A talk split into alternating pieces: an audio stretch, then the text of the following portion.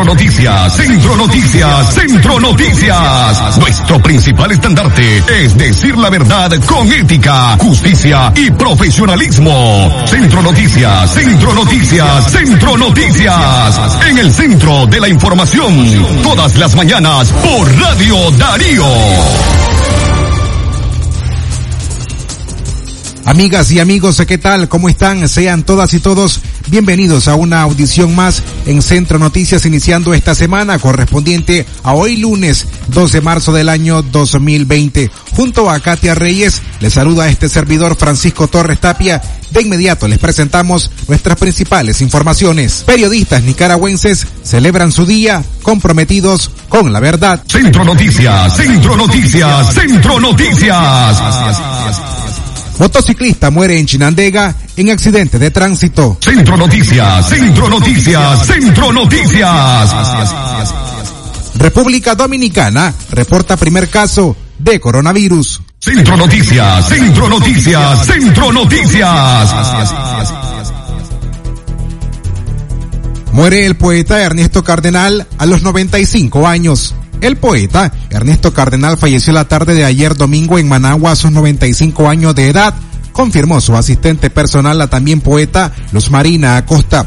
El sacerdote trapense sufría de problemas cardíacos y renales, de manera que Iberoamérica ha perdido a uno de sus poetas más potentes y Nicaragua a su referente literario más grande después de Rubén Darío. Durante los últimos años de vida, Ernesto Cardenal tuvo una salud muy frágil debido a su avanzada edad, sin embargo nunca dejó de leer, escribir y denunciar al régimen Ortega Murillo. Los restos del poeta y sacerdote nicaragüense son velados en una funeraria capitalina para luego ser llevados a la Catedral de Managua en donde se oficiará misa de cuerpo presente. Espere en el transcurso de este día más detalles sobre la muerte del poeta Ernesto Cardenal. Centro Noticias, Centro Noticias, Centro Noticias.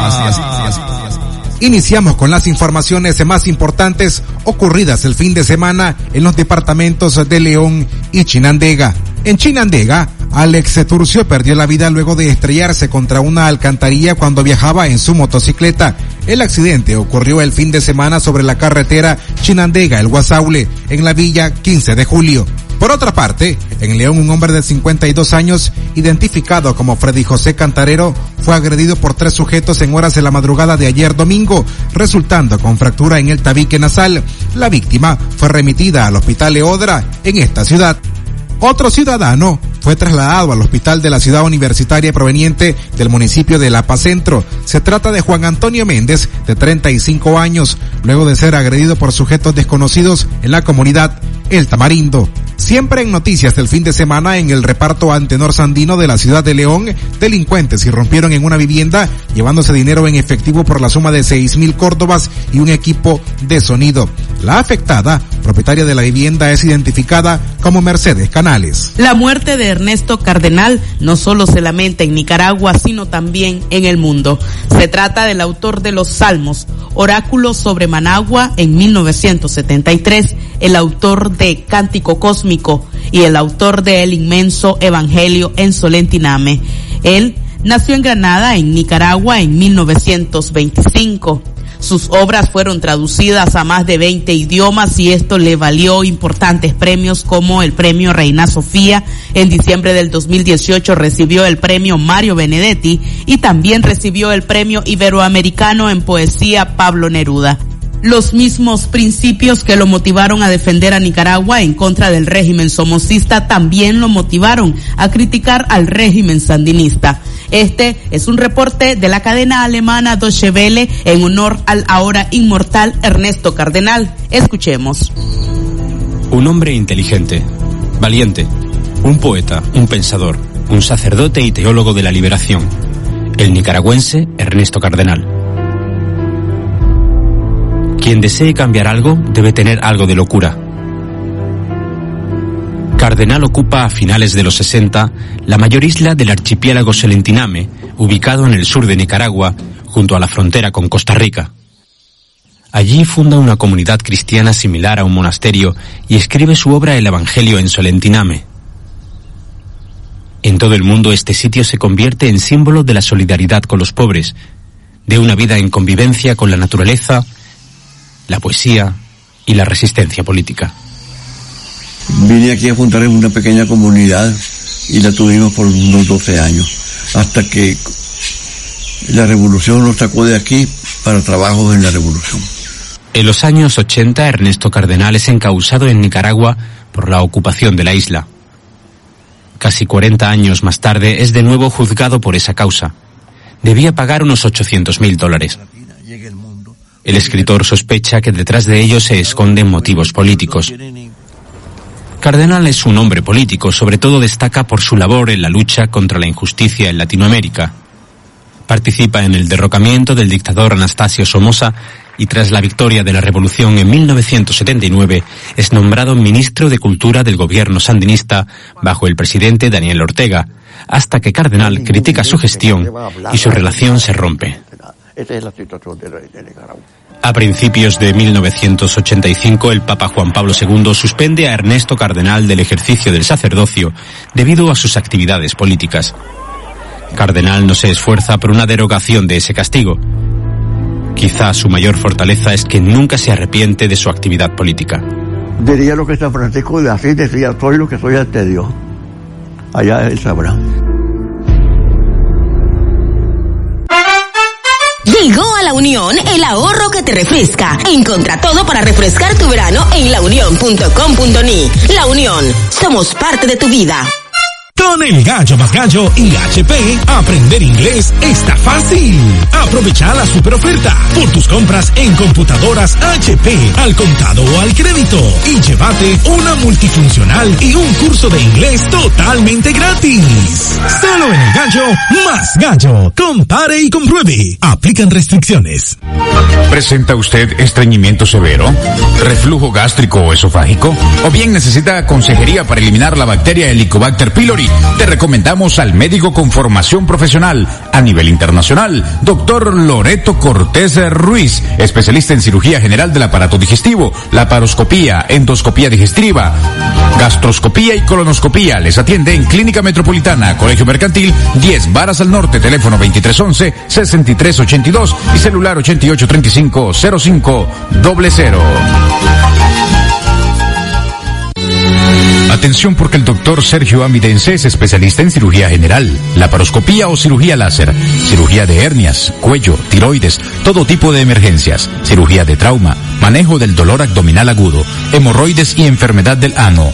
Atiende en Clinimax, Petronix San Juan, una cuadra y media abajo, teléfono 2311-0175. Centro Noticias, Centro Noticias, Centro Noticias. Periodistas nicaragüenses reafirmaron su compromiso con la verdad ayer, 1 de marzo, día en que se conmemora su profesión en el país, en medio de una crisis social que ha provocado el cierre de espacios informativos, el encarcelamiento de varios comunicadores y el exilio de otros tantos criminalizados por el gobierno de Daniel Ortega. Según el monitoreo de la Fundación Violeta Barrios de Chamorro, desde abril 2018 a la fecha se han registrado más de 2.000 actos de agresiones contra periodistas y medios de comunicación, que incluye la destrucción de este medio Radio Darío en León el 20 de abril del año 2018, el exilio forzado de más de 70 periodistas y el robo y la ocupación policial de las redacciones de Confidencial y 100% Noticias, además de agresiones físicas, asaltos, amenazas, espionaje e intimidación en contra de los reporteros por parte de policías y paramilitares. En un artículo de opinión recientemente publicado, el periodista Carlos Fernando Chamorro señala que entre las principales herramientas de las que se ha valido el periodismo independiente para resistir el ataque frontal del gobierno está el periodismo colaborativo. En la práctica, el periodismo colaborativo nace de la necesidad de la autoprotección de los reporteros a través de la acción colectiva frente al asedio y las agresiones de policías y paramilitares. El siguiente paso fue compartir fuentes e incluso primicias informativas para lograr mayor difusión hasta llegar a reproducir en las plataformas digitales y radiales los contenidos de medios que se encuentran censurados en el cable y la televisión abierta como Confidencial y 100% Noticias. Centro Noticias, Centro Noticias, Centro Noticias. Analistas políticos y ex embajadores del gobierno de Nicaragua ante la Organización de Estados Americanos, Mauricio Díaz y Bosco Matamoros, sostienen que Daniel Ortega no se prepara para ofrecer elecciones libres y transparentes al pueblo de Nicaragua. Por el contrario, consideran que la pareja presidencial se prepara para aferrarse al poder mientras recrudece la represión. Por su parte, el doctor José Palés Arana, miembro de la Alianza Cívica, dijo que el gobierno Ortega Murillo no ha demostrado voluntad política para cumplir los acuerdos suscritos en la mesa de negociaciones con la oposición y que quieren realizar reformas electorales con partidos colaboracionistas. Mientras tanto, la presidenta de la Junta Directiva Nacional del Movimiento Renovador Sandinista, Suyen Barahona, coincide con los planteamientos de Díaz y Matamoros acerca de la falta de voluntad del gobierno Ortega para ofrecer elecciones libres a los nicaragüenses, agregando que el partido, el MRS, tiene la plena seguridad de que Ortega saldrá del poder porque el pueblo seguirá protestando. Aquí las declaraciones de Suyen Barahona. Nosotros en el MRS estamos convencidos de que vamos y podemos lograr el fin de la dictadura orteguista que tanto daño eh, ha ocasionado a, a Nicaragua, a todo el pueblo de Nicaragua. Y estamos convencidos que podemos sacarlo, que podemos sacarlo con unidad y mediante la lucha cívica y las presiones internacionales. Eh, que tenemos que continuar movilizados, que tenemos que seguir ejerciendo esa presión interna. La organización en este momento es fundamental eh, y seguir presionando desde el nivel internacional. Él está aislado, él está realmente eh, lo único que sostiene a Daniel Ortega es, son sus fuerzas represoras, pero de ahí él ya no gobierna. Lo único que a lo que se ha dedicado es a, la represión y eso es absolutamente insostenible. Eh, él siempre va a vender una imagen de estar mucho más fuerte de lo que está, pero lo cierto es que él está, eh, él está derrotado y podemos derrotarlo de manera definitiva si seguimos presionando, si seguimos en esta lucha cívica eh, de manera constante y ahora con mucha más fuerza como parte de un, un esfuerzo de coalición en conjunto y si continúan que con seguridad van a continuar las presiones internacionales. Centro Noticias, Centro Noticias, Centro Noticias. Gobierno Ortega Murillo tiene un profundo desprecio por los derechos de las mujeres, dice representante del movimiento feminista de Nicaragua. La coordinadora del movimiento feminista de Nicaragua, María Teresa Blandón, cuestionó el discurso de la vicepresidenta de Nicaragua y vocera del gobierno, Rosario Murillo, con el cual justificó el aumento de patrullas de la policía en las calles del país para proteger a las mujeres. Sin embargo, lo que observan es que las calles están llenas de policías para reprimir a manifestantes que demandan justicia y democracia y que más bien han aumentado las agresiones en contra de las mujeres por parte de policías, fuerzas paramilitares y fuerzas de choque del gobierno sandinista asegura Blandón que han visto ataques cobardes a mujeres y hombres de la prensa independiente, asimismo lideresas opositoras al gobierno, lo que demuestra que la falsedad del discurso de Ortega Murillo en torno a la protección de los derechos de las mujeres es una realidad, expresa Blandón. Escuchemos sus declaraciones. El régimen Ortega Murillo anunció que eh, incrementará el patrullaje en capital y en algunas ciudades del país para reducir los niveles de delincuencia y de inseguridad ciudadana y también de delitos de las mujeres. Lo cierto es que no ha ocurrido nada favorable en ese sentido. Ciertamente hay más efectivos policiales en las calles, pero la delincuencia sigue eh, ensañándose en los ciudadanos y las ciudadanas y la violencia contra las mujeres, lejos de disminuir, ha ido en incremento. Eh, pero no solo incremento en números, sino en, digamos, peligrosidad. Eh, lo que sí está claro es que ese patrullaje ha servido para reprimir hasta la más mínima eh, movilización de la oposición nicaragüense, de los grupos de jóvenes. Eh, fue elocuente el altísimo nivel de represión que sufrieron un grupo de jóvenes eh, en, el centro comercial Metrocentro, pero también el nivel de violencia con el que la policía eh, actuó para agredir a la y los periodistas que daban cobertura. Centro Noticias, Centro Noticias, Centro Noticias.